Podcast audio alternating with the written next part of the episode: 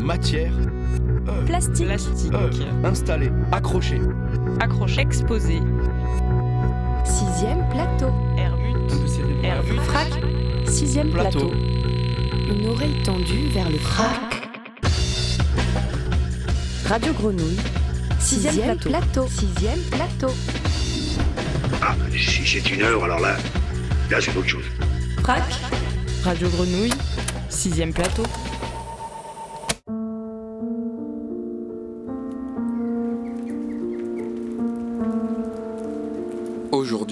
Dans ce sixième plateau, on vous propose un voyage immobile, à travers le potentiel germinatif d'un auteur universel. Laurent de Robert, à l'invitation du FRAC et de la maison Jean Giono, s'est intéressé à l'écrivain au cours d'une résidence au Paraïs, demeure de Jean Giono et lieu de création de ses écrits. Le jardin du Paraïs a particulièrement retenu l'attention de l'artiste et il a réalisé un Paraïs de poche, petit coffret contenant 88 graines à faire germer pour retrouver ce Paraïs idéal. Parcours dans la maison, dans l'œuvre et le jardin de Jean Giono avec Laurent de Robert, artiste mathématicien. Bonjour, je suis Laurent de Robert et je suis peut-être un mathématicien à la dérive et un botaniste en herbe.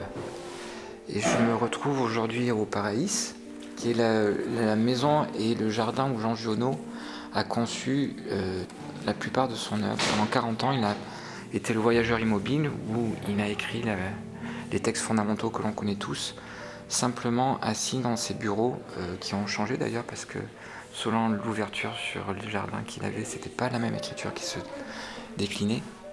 Et, euh, et ce que j'ai souhaité faire à l'invitation du FRAC et de la maison Jean Giono, c'était de rendre hommage à, son inspiration. Et l'inspiration d'un artiste, d'un auteur, elle est d'abord euh, celle de l'air qui l'inspire. C'est-à-dire des essences du jardin, des parfums des fleurs, du, bruissement du vent dans les arbres, de, de- des saveurs de son potager. Si bien que je me suis dit, comment essayer de cristalliser dans un minimum de matière l'ensemble de cette promesse de jardin Et donc avec euh, un cortège, en fait c'est presque un bouquet de, penseurs et de, chercheurs, nous avons considéré de faire la liste exhaustive des essences du Paris. Et on est arrivé à une liste de 88 essences. 88, ça nous a beaucoup plu parce que c'est le nombre de notes qu'il y a sur un piano, de même que le même nombre de constellations qu'il y a dans le ciel. Au fond, c'est un peu comme un infini euh, redressé.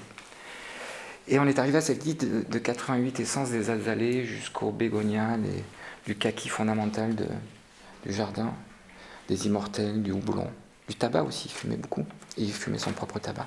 Une fois que cette liste a été dressée, on a essayé de prendre la plupart des, des graines qui étaient encore disponibles dans le Paraïs, même si ce n'est pas le Paraïs historique, et de compléter pour essayer d'être fidèle à ce qu'on avait pu trouver de- d'images, de- d'archives, de, souvenirs de sa fille, de, de, de notes d'horticulteurs et de pépiniéristes qui nous renseignaient effectivement sur la liste de toutes ces plantes.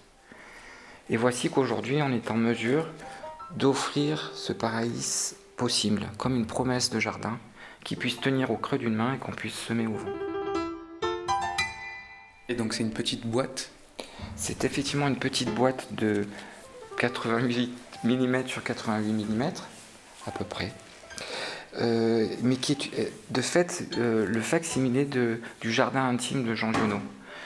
Lorsqu'on a présenté ce projet à, à Sylvie Giono, qui est la fille donc, de Jean, tout de suite elle est venue nous montrer la bague qu'il portait, qui était une bague en bois, et puis une autre, une bague en, bronze.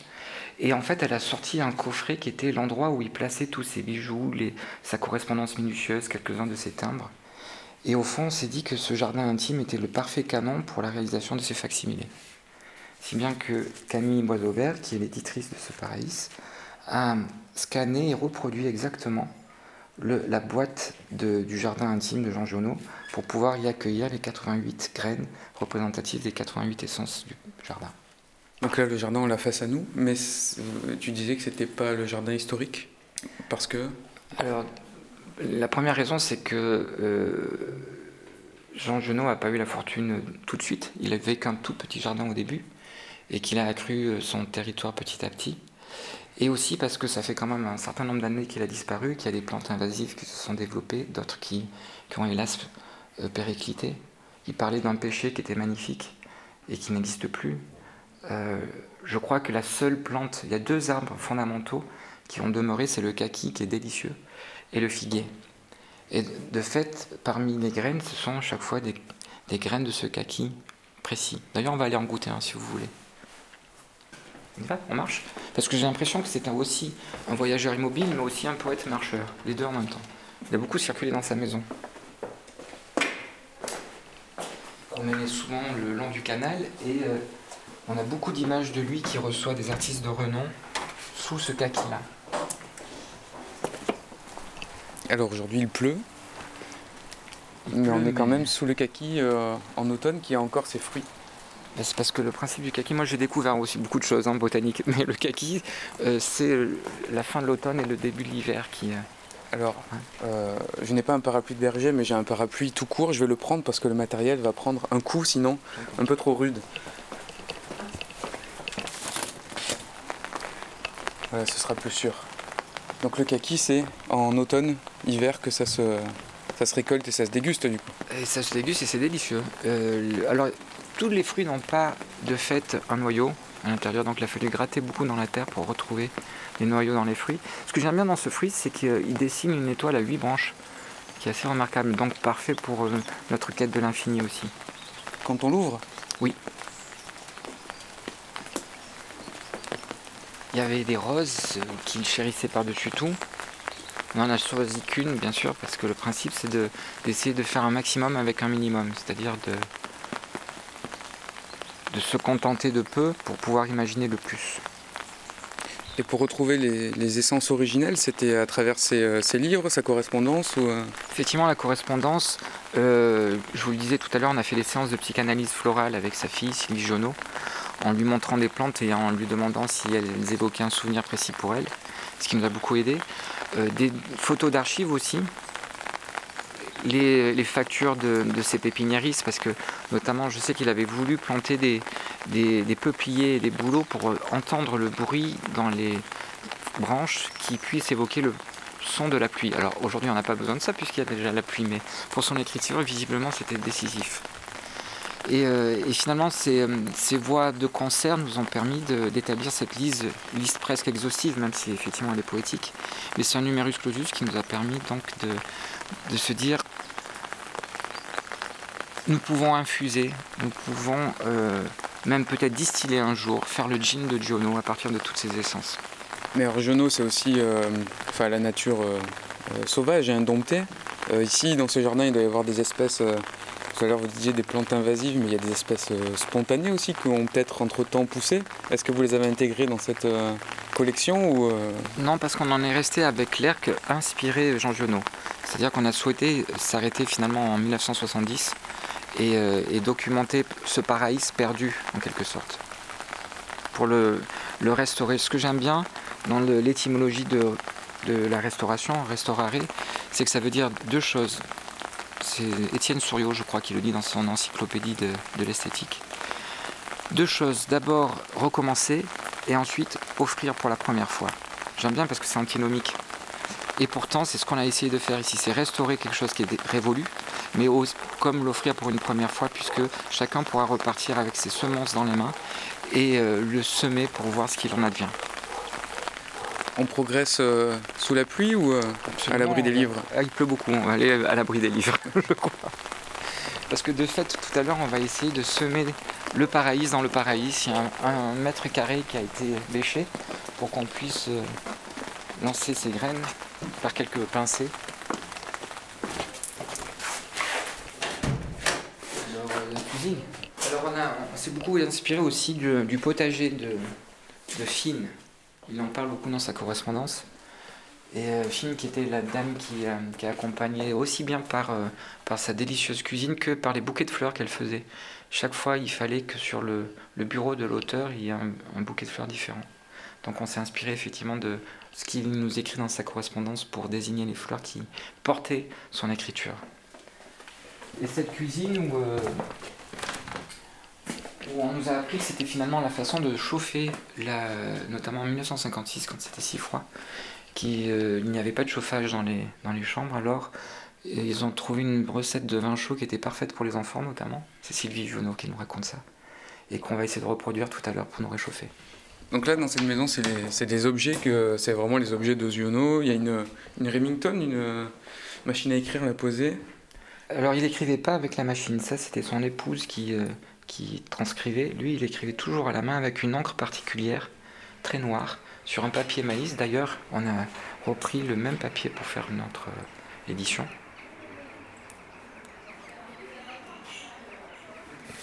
Alors euh, moi je suis Camille Boisaubert et je suis artiste éditrice.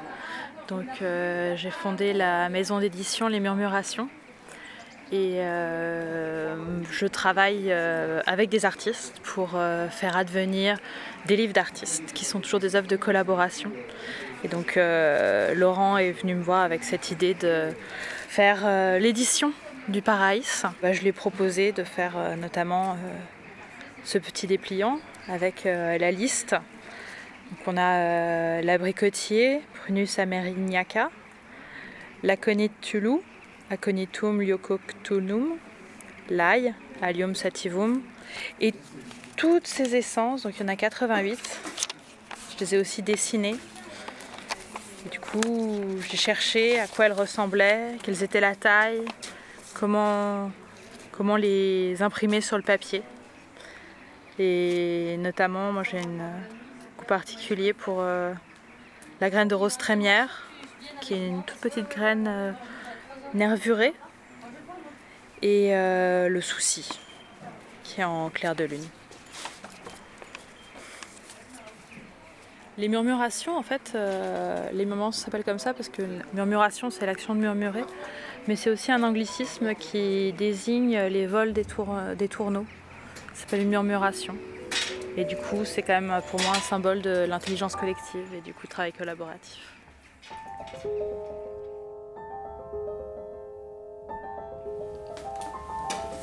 Alors il a circulé beaucoup, là on monte les escaliers de, sa tour d'ivoire, de son observatoire, où euh, il a écrit en particulier ici le hussard sur le toit. Il écrit le hussard sur le toit après quelques déconvenus avec les gens de Manosque. D'ailleurs, les, habitants de Manosque en prennent un petit peu pour leur grade dans le livre. Et euh, si bien qu'il a souhaité écrire en tournant le dos à la ville. Donc il s'est installé, le dos tourné à Manosque pour écrire un peu contre elle dans le hussard sur le toit. Donc on est dans une pièce là qui les, murs sont recouverts de, livres, donc dans des rayonnages en bois. Il y a un grand canapé, euh, un fauteuil club en cuir, et donc un bureau et son, grand fauteuil euh, avec des grands accoudoirs lustrés par les coudes, un secrétaire et une, belle cheminée. Et donc effectivement une petite fenêtre face à lui, et donc pour lui faire sur le toit cette position de dos à une baie vitrée, on retrouve le kaki par la fenêtre d'ailleurs qu'on voit en bas. C'est ici que se trouve cette petite boîte, enfin ou peut-être la boîte qui reprend l'écrin pour les graines. Que se trouvera à nouveau effectivement comme un livre, comme euh, ce qu'on aime bien dire en fait, et c'est peut-être le cœur de ce projet qui en initie d'autres. Du reste, vous allez le comprendre, c'est que lire c'est d'abord cueillir. Les en latin, les en, en grec, c'est d'abord cueillir des fruits, des fleurs avec les mains, et ensuite, par extension, c'est cueillir avec les yeux et les oreilles des pensées. Si bien qu'on s'est dit, puisque lire c'est cueillir, alors peut-être que écrire c'est semer. Ou semer même, c'est peut-être une façon d'écrire. Et c'est pour ça que cet écrin qui euh, sera le comme le coffret de toutes les essences qui ont inspiré Jono, est une façon d'écrire et qui trouve sa place précisément parmi les livres. Par rapport à la pratique artistique, euh, tu t'es défini comme mathématicien, la littérature, la botanique, il y a une liaison dans tout ça, ou euh, je pense évidente pour toi, mais comment ça s'est fondé cette liaison? Bah, La première, c'est que j'aime bien faire des choses que je ne sais pas faire, et je ne connaissais vraiment que peu de choses à la botanique, ce qui m'a attiré beaucoup. Mais c'est vrai que fondamentalement, le lien que, je fais entre l'algèbre que, que j'ai professé euh, et, que je continue à exercer, et la botanique, en tout cas ce projet-là, c'est ce que j'appelle maximine. Maximine, ça veut dire un maximum avec un minimum. En mathématiques, une formule ouvre un maximum de sens avec un minimum de symboles. C'est ça précisément l'algèbre. C'est ouvrir un maximum d'univers avec un minimum de signifiants. Et au fond, une graine, c'est ça. C'est un maximum de promesses avec un minimum de matière. Donc pour moi, c'est une façon algébrique de faire de la poétique. Au demeurant, je crois que la poésie, c'est ça aussi. C'est ouvrir avec un minimum de paroles un maximum de sens. C'est une sorte d'économie de moyens. Tout à l'heure, tu parlais de la, manière dont Genot avait d'écrire. Peut-être il y a ça aussi, de chercher une sorte de, d'efficacité dans l'économie de moyens. Absolument, même si l'objet de l'efficacité, c'est euh, j'ai un problème avec ce mot parce que j'ai trop enseigné les mathématiques appliquées à l'économie et c'est la raison pour laquelle je suis parti à la dérive. Mais je comprends. Effectivement, il y a une efficacité d'affect. Et la rencontre avec Giono, alors euh, c'est. Alors là, pour le coup, c'est vraiment une, invitation du FRAC euh, à concevoir quelque chose en partenariat avec le centre Giono. Un auteur que je connaissais un peu, mais pas assez. Et ça a été pour moi grande un grand bouleversement, notamment parce que je fais beaucoup de travaux sur l'Odyssée je trouve que son texte, La naissance de l'Odyssée, est un chef-d'œuvre. C'est le premier qui, qui l'écrit, c'est pas le premier qui l'édite, pour des raisons euh, étonnantes, je vous laisserai regarder un peu pourquoi. Mais ça ouvre un champ sur euh, notamment toute son écriture et tout le rapport qu'il a eu entre le réel et la fiction, comment ça a été un planteur d'arbres dès le début en fait. Un semeur de mots, un lanceur de graines, un, un magnifique euh, prophète de la parole.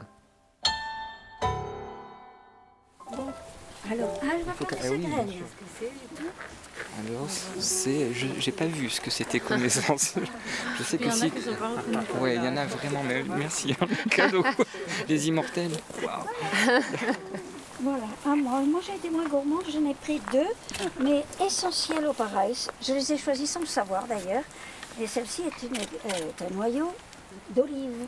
Donc un olivier, donc je vais le placer au centre. Si j'arrive à, arriver au centre. Et le lierre, tenez-moi, je vais le mettre à côté. voilà. Je vais mettre à côté pour qu'il s'accroche à l'olivier. Ça, c'est deux, essences, deux essences essentielles au pareil. D'abord l'olivier que vous avez derrière. Parce que mon père tenait beaucoup à faire son huile d'olive euh, toute la, cuisine était faite à l'huile d'olive de nos oliviers dans la colline.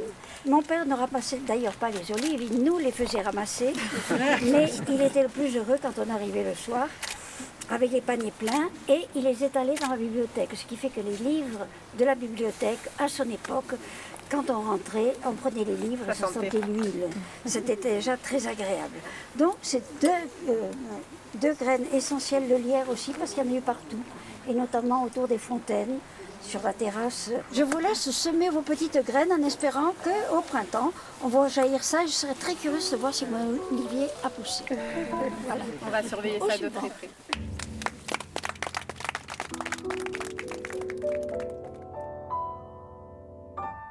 Euh, moi, je suis Clémentine Neuve-Église. Je travaille euh, à Salagon comme responsable des jardins c'est des jardins euh, botaniques qui présentent des plantes euh, utiles à l'homme ou qui ont un lien avec l'homme. Voilà, donc c'est ethno-botanique, on appelle ça. Et ça se trouve donc à 20 minutes d'ici, euh, à Man, à côté de Fort-Calquier. Et donc c'est Laurent de Robert qui nous a demandé de participer au projet parce qu'en fait il avait une liste de plantes qu'il a extrait des correspondances, des entretiens avec donc la fille de Giono, Sylvie, euh, et en fait, cette liste de plantes, il avait besoin d'obtenir les graines, mais il ne savait pas forcément euh, comment faire en fait. Donc euh, on, lui a, l'a aidé sur la partie technique. C'est un peu notre cœur de métier en fait, puisqu'on conserve les semences, on est un jardin botanique. Donc on récolte les graines et on a un espèce d'immense frigo qui est sec, donc c'est une chambre froide, euh, dans lequel on conserve euh, plus de 4000 espèces de plantes en fait. Et on fait des échanges avec euh, le monde entier, avec tous les jardins botaniques en fait. ça peut être à Tokyo, ça peut être à Bordeaux. Et en fait, en faisant ces échanges et en, en, semant les graines dans le jardin qui vont devenir des plantes et sur lesquelles on va à nouveau récolter des graines, on conserve les espèces. Donc récolter des graines, euh, trouver des graines, c'est on, sait bien faire, donc on l'a aidé en fait à ça. Voilà. J'ai relu du coup avec ce projet euh, des, des, des, choses qu'il a écrites euh, assez tôt dans sa vie. donc voilà, qui se passe vraiment dans la région, qui se passe à Rianne, voilà, dans le Luberon, dans, à la montagne de Lure. Et voilà, bah, c'est toujours c'est super de relire Giono parce qu'on reconnaît les paysages, on reconnaît. Euh, donc c'est super familier en fait. Puis même les caractères, on les reconnaît parfois, le haut provençal. Euh. Mais il décrit super bien en fait la relation des hommes au paysage. Et du coup, la nature est vraiment un, personnage. Je sais pas si c'est un peu cliché de dire ça, mais, mais voilà. Donc pas de plante particulière, mais plus le, la relation homme, homme-paysage en tout cas.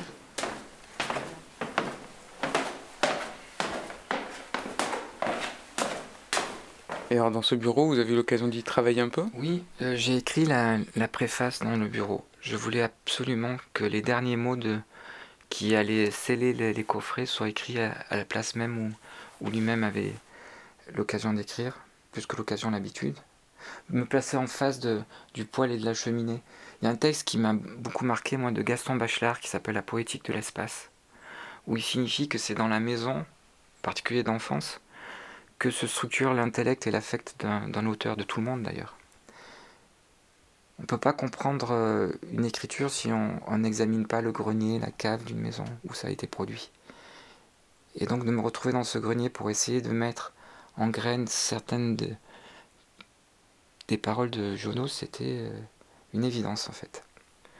Vous voyez jusqu'aux pipes qu'on voit ici, le bois des pipes, la qualité du tabac, du papier, parce qu'on parlait du jardin d'extérieur, mais il y a tout le jardin intérieur aussi qui nous a influencé. Donc on a travaillé sur l'essence des bois, des pipes aussi, pour pouvoir les, inscrire dans le coffret. Les fleurs aussi qui étaient en bouquet, euh, qui poussent pas naturellement dans le jardin, mais elles étaient aussi importantes. Donc il y a le paraïs d'extérieur et le paraïs d'intérieur qui sont tous deux enclos dans le coffret du paraïs de poche. Ce sont des traces, parce qu'ici c'est une maison qu'on visite, euh, on voit les traces de Jean Genot, son œuvre est, vivante par la lecture. Il y a un parallèle du coup avec la graine qui de toute manière est destinée encore à pousser, qui n'est pas une relique. Absolument. Et je trouve que dans ce parallèle, si on continue à le poursuivre, euh, quand on lit Jono, chaque fois il y a quelque chose qui fleurit différent. Mais c'est vrai de toute lecture au fond. Selon notre disponibilité, selon notre maturité, selon mille ingrédients, la lecture, c'est une éclosion de pensée qui est toujours différente. Et c'est pour ça que de penser en même temps le geste d'écrire, de semer, fait tout son sens aussi. Parce qu'on sait très bien que parmi les plantes qu'on va semer tout à l'heure, peut-être qu'une ou deux vont fleurir. Mais c'est comme ça. On redescend euh, du grenier Voilà, on va peut-être passer dans une autre... Euh, notre atelier d'écriture où on voit un peu tous ces livres. Euh, c'est un homme qui a lu, mais infiniment, infiniment.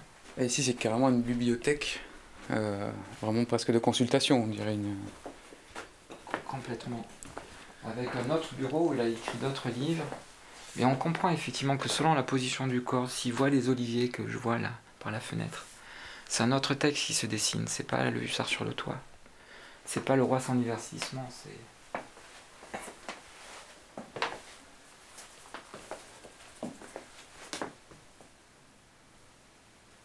Alors par exemple, l'épicéa qu'on voit là devant nous euh, n'y était pas et du coup obstrue la vue sur, euh, sur Manosque qui n'avait pas de cette façon. Ça fait débat là, de savoir si on les gardait ou pas les arbres. Même les plantes invasives, hein, je vois encore des plumets tardifs là-bas. Donc on, euh, ça là, elle existait du temps de Genode et elle fait partie du, du paraïs de poche. Donc quand des gens vont l'acquérir et qu'ils vont semer, peut-être qu'ils vont avoir des plantes qu'ils souhaitaient pas. Il y a de l'ortie, il, y a beaucoup de choses euh, qui font partie de, la mémoire en fait de ce jardin. C'est pas ce qu'on appelle l'arbre de la pampa ou l'herbe de la pampa, c'est ça? Effectivement très invasif. Mais la pampa, en même temps, ça, pour Jono, ça marche. Absolument, c'est déjà un, voyage. J'adore ce qualificatif qui lui va bien de voyageur immobile. Pour moi, ça a été un choc de savoir que l'homme qui plantait les arbres était une fiction, en fait. J'ai vraiment cru à l'existence réelle de, cet homme magnifique qui plantait des glands. Alors, je, connais quelqu'un qui a essayé de retrouver sa tombe, d'ailleurs. Ben, je trouve que même si on sait que c'est pas un être historique, c'est une belle recherche. Que de, peut-être aussi euh, une façon de dire euh, le, le point commun le, point de fuite en fait de toutes mes recherches, c'est celui d'asymptote. Une asymptote, c'est le point ou la ligne vers laquelle on tend et qu'on n'atteint jamais.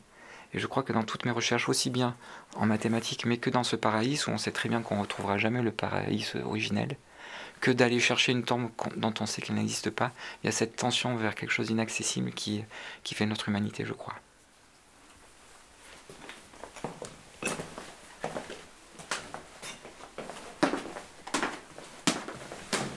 Il y a beaucoup de végétaux, ça c'est un buffet aussi.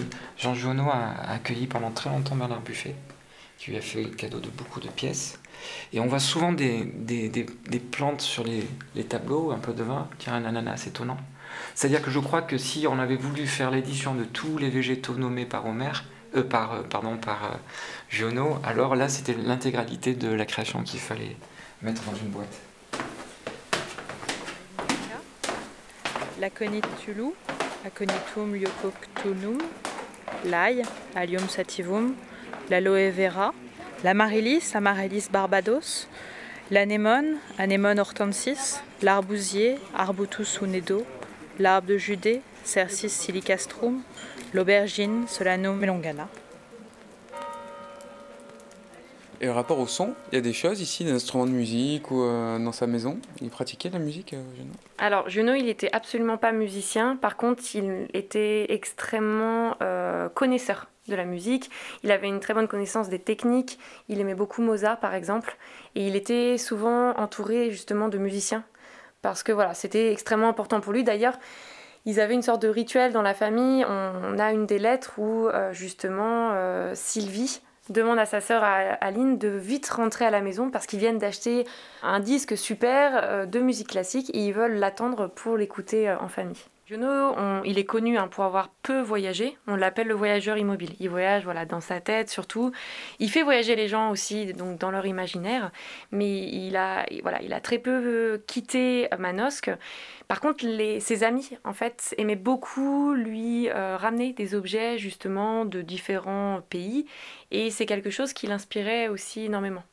Le Tibet, par exemple, hein, c'est quelque chose qui lui plaisait beaucoup. Dans certains de ses écrits, Jono, il va parler du désert, même s'il l'a jamais vu, c'est euh, quelque chose qui le fascine. Enfin, il n'a jamais vu sur Lure, il y a des beaux déserts aussi. Oui, oui, oui, mais je m'entends. C'est qui qui va les jeter Tu vois, c'est toutes les personnes qui vont semer des paroles et des Non, je sais pas, on va demander. Oui. Parce que c'est. Alors là, il y a de la. Celle-là, je la connais, mais. Quoi C'est de l'olivier, ça. Ah, c'est ça. C'est un olivier Ah, mais oui, et ça Et ça, c'est euh, ce qu'on a, la, la vigne vierge. D'accord. Très bien, j'ai bien choisi. Alors du coup en fait on, rajoute un petit mot, c'est aussi en fait aujourd'hui en fait tout simplement le lancement de l'édition, le lancement de l'édition du Paradis de Poche, donc euh, l'œuvre de, de, Laurent qui donc aussi a été euh, concrétisée par le travail de Camille. Et donc voilà, c'est l'occasion si vous voulez euh, participer à ce projet et faire l'acquisition du Paradis de Poche. a planté sa graine euh, J'attends euh, la dernière, je veux bien. Personne n'a pris le marron, moi je vais le prendre. C'est essentiel. Clémence, donne-nous des graines.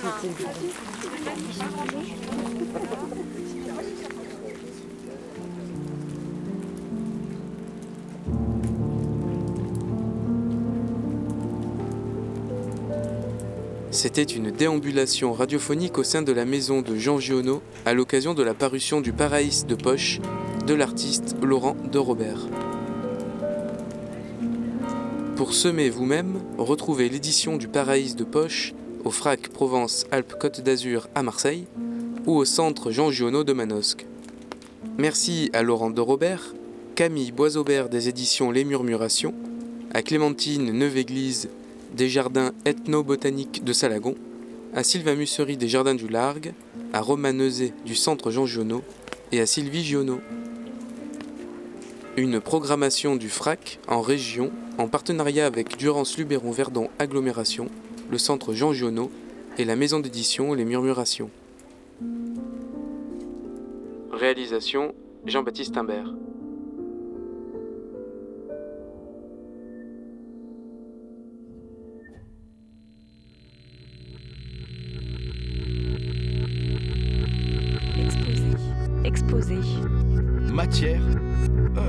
Plastique. œuvre, installé, accroché.